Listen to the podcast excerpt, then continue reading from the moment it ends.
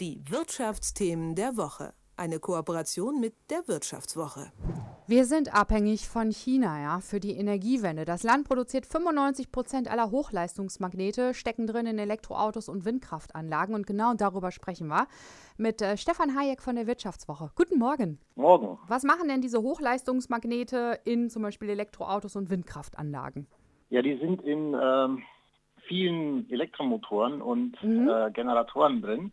Also ein Elektromotor, den, den man quasi umkehrt, ne, wo man vorne die Bewegungsenergie reinsteckt und ähm, kommt hinten Strom raus, ist ja ein Generator. Ja. Also die sind ja ähnlich und diese Magnete sind halt Dauermagnete, die kennt man ja so, vielleicht hat man die zu Hause am Kühlschrank, das sind die ganz billigen. Mhm. Ja, da sind diese wertvollen Stoffe aus China nicht drin in der Regel. Und wenn man die halt für Hochleistungsmotoren oder Generatoren machen will, dann braucht man da die besseren die bei gleicher Größe und Gewicht so 20 mal stärker sind, mhm. ähm, die sind da halt drin. Ne? Also vor allem in Plug-in-Hybriden, äh, die ja gerade sehr boomen, weil ja. die ähm, Motoren sind ja klein, haben nicht viel Platz und da nutzt man diese Magnete. Und wieso kommen denn jetzt 95 äh, Prozent aller Hochleistungsmagnete aus China? Ja, das hat ähm, mehrere Gründe. Also historisch ist es so, ähm, also dieses, dieser Stoff, um den es da geht, das ist das Neodym hauptsächlich. Ne? Ja. Die, die besten Magnete, die wir so kennen, die es gibt, die bestehen aus Neodym, Eisen und Bohr. Mhm. Und ähm, Eisen gibt es genug, ne? Bohr ist auch kein Problem, Neodym ja. gibt es eigentlich auch genug. Das gibt es auf der ganzen Welt, mhm. gibt es nicht nur in China. Also China hat so 20 Prozent der äh, Ressourcen, sagt man da. Das mhm. ist, was man vermutet, dass da ist. Reserven ist dann, was man weiß, dass da ist. Das sind schon 40 Prozent. Und wenn man die Wertschöpfungskette hochgeht, ne, wenn man also diese seltenen Erden, die sind immer zusammen so vermischt in der ja. Grube, die muss man erstmal trennen, das ist sehr aufwendig mit Chemie und so weiter. All dieses Know-how und diese Industrie, die man dann braucht, um aus diesem Neodymerz, um das erstmal von dem anderen Erz zu trennen, zu raffinieren, sauber in der Reinheit herzustellen und so weiter und so fort, bis hin zu Magneten, mhm. das gibt es nur noch in China weil ähm, das ist, um ehrlich zu sein, eine ziemliche Umweltsauerei. Mhm. Und in Nordamerika und Europa ist es viel teurer, das zu machen, weil die Umweltstandards strenger sind. Na, das ist der erste Punkt. Ja. Der zweite ist, China hat das natürlich auch subventioniert, weil die haben erkannt, das ist ein strategisch wertvolles äh, Ding, was wir da haben. Mhm. Also ohne dieses Neodym kann ganz viel nicht funktionieren. Mhm. Und äh, das hat zur Folge, wenn, wenn du das jetzt in Deutschland machen wolltest oder in Frankreich oder in den USA, dann könnte man das vermachen, weil diesen Rohstoff gibt es dort auch. Aber das würde, ja, die Schätzungen sind so drei bis fünfmal teurer. Okay. Und dann sagt natürlich die Industrie, jo, wieso sollen wir das bezahlen? Wir können es ja in China kaufen. Ja, aber dann haben wir ja wieder Kosten gegen Klima. Und wenn ich mal dieses Wort aufgreifen darf, ja, Umweltsauerei. Eine Umweltsauerei kommt aus China, die wir brauchen für die Energiewende, um den Klimawandel zu stoppen. Ne? Das ist ja schon verzwickt.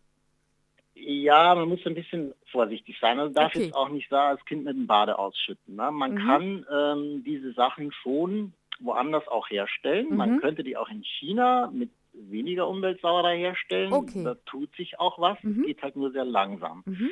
Ähm, was man jetzt eigentlich machen müsste, ist, dass man eine Alternative zu dieser chinesischen Wertschöpfungskette halt in Europa und idealerweise auch in Nordamerika auch noch aufbaut. Mhm. Und im Endeffekt müssten wir, also die Konsumenten, dann ein bisschen mehr dafür bezahlen. Na, es ist jetzt, sind keine Unsummen, Unsummen um die es da geht. Ähm, ich habe mit dem Professor Gutfleisch, das ist so der Magnetpapst ja. in Europa, in, in Darmstadt ist der, der kennt sich da am besten aus, der sagte, naja, also müsste man ungefähr eine Milliarde investieren, um so eine Industrie in Europa aufzubauen. Also das mhm. ist jetzt auch keine Unsumme, ist wenn man überlegt, was da alles dranhängt. Ne? Mhm. Und es, ist, es wird ja auch immer wieder gesagt, äh, dass man vielleicht auch Gefahr läuft, dass diese Hochleistungsmagnete uns ausgehen. Ne? Also in, inwiefern mhm. ist da so die Lage?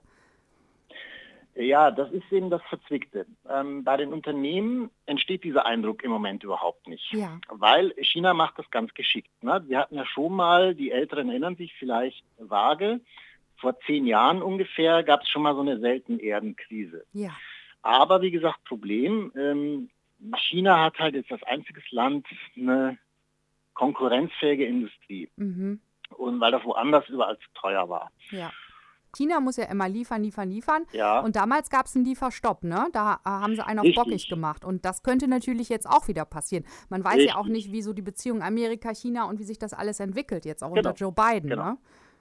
Ja, Ja. es gibt ein neues Gesetz, das ist am 1. Dezember in Kraft getreten in China. Ja. Da steht klar drin, Neodim ist für uns strategisch und wir Mhm. können das jederzeit den Export verbieten unseren Unternehmen. Mhm. Und das haben die halt vor zehn Jahren schon mal gemacht mit Ja. anderen seltenen Erden. Die fehlten dann für Computer, Festplatten und so weiter und, und Kopfhörer und Lautsprecher. Und wenn man das jetzt beim Neodim, das kann jederzeit passieren, Mhm. weil China, das ist damals auch nicht irgendwie eben geologisch knapp geworden oder Mhm. das Zeug irgendwie ausging, sondern ähm, China hat es einfach als Druckmittel benutzt Ja. in dem Konflikt mit Japan. Da ging es um irgendwelche komischen, unbewohnten Inseln. Und ähm, das könnte natürlich wieder passieren, mh, weil der neue US-Präsident Joe Biden hat ja schon gesagt, ähm, er wird fast alles anders machen als Trump, ne? Mhm. Gott sei Dank. Ne? Aber die harte Gangart gegen China, die wird er wohl beibehalten. Okay. So, also das kann jederzeit wieder eskalieren. Es muss nicht passieren, aber es kann eskalieren. Und dann ähm, würde natürlich so ein wichtiger Rohstoff fehlen, weil da ja in ganz vielen Motoren und Generatoren drin ist. Ne? Ja, natürlich. Elektroautos, Hybride, vor allem Windkraftanlagen. Mhm. Ähm, da ist es besonders für diese Offshore-Anlagen wichtig, die auf dem Meer sind, weil die sind sehr groß, die sind ja so 200 Meter hoch Ja. und Also halten wir bisher mal fest, äh, das hängt am seidenen Faden. Ne? China ist halt äh, unschlagbar, was die Produktion angeht. Allerdings kann Mhm. China auch jederzeit sagen, äh, so quasi als Erpressung gibt's nicht, ne? wenn irgendwas mit der Mhm. Politik hakt. Also kommen wir mal hin zu uns. Welche Lösungen gibt es denn hier vor Ort? Äh, Gerade schon gesagt, man müsste eine Milliarde Euro reinpumpen. Das wäre machbar, die Summe. Gibt es sonst noch Ja. irgendwelche Lösungen?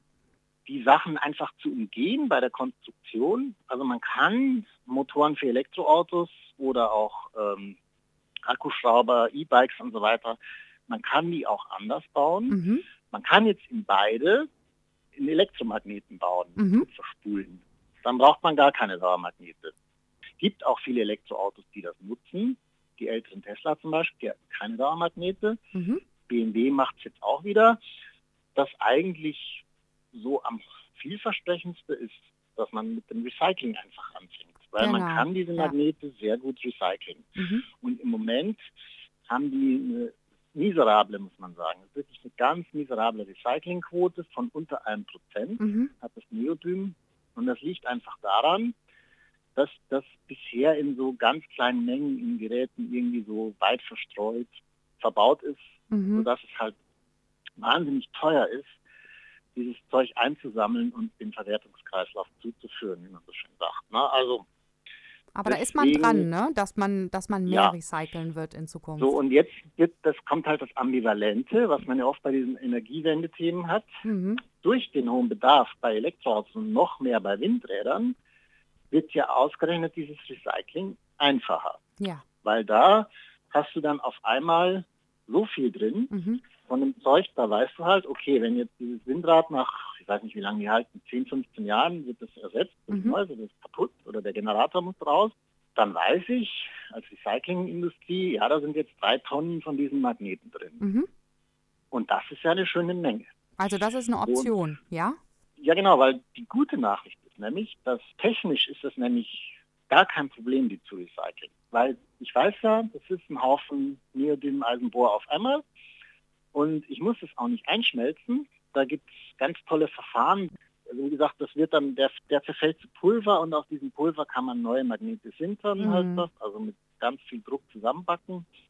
Die sind genauso gut wie die alten. Also man kann das technisch super machen. Mhm. Man müsste aber halt anfangen, ähm, das aufzusammeln. Und Genau. ähm, die Schätzungen sind so, dass man mit dem Recycling 2030, 2040 vielleicht so, Mhm. ja, Best Case könnte man so 30 Prozent Bedarf decken. Also das reicht dann nicht ganz. Mhm. Für die anderen 70 Prozent hat man halt jetzt einfach zwei Möglichkeiten. Entweder man sagt, okay, da sind wir dann halt weiter abhängig von China, wird schon irgendwie schief gehen. Mhm.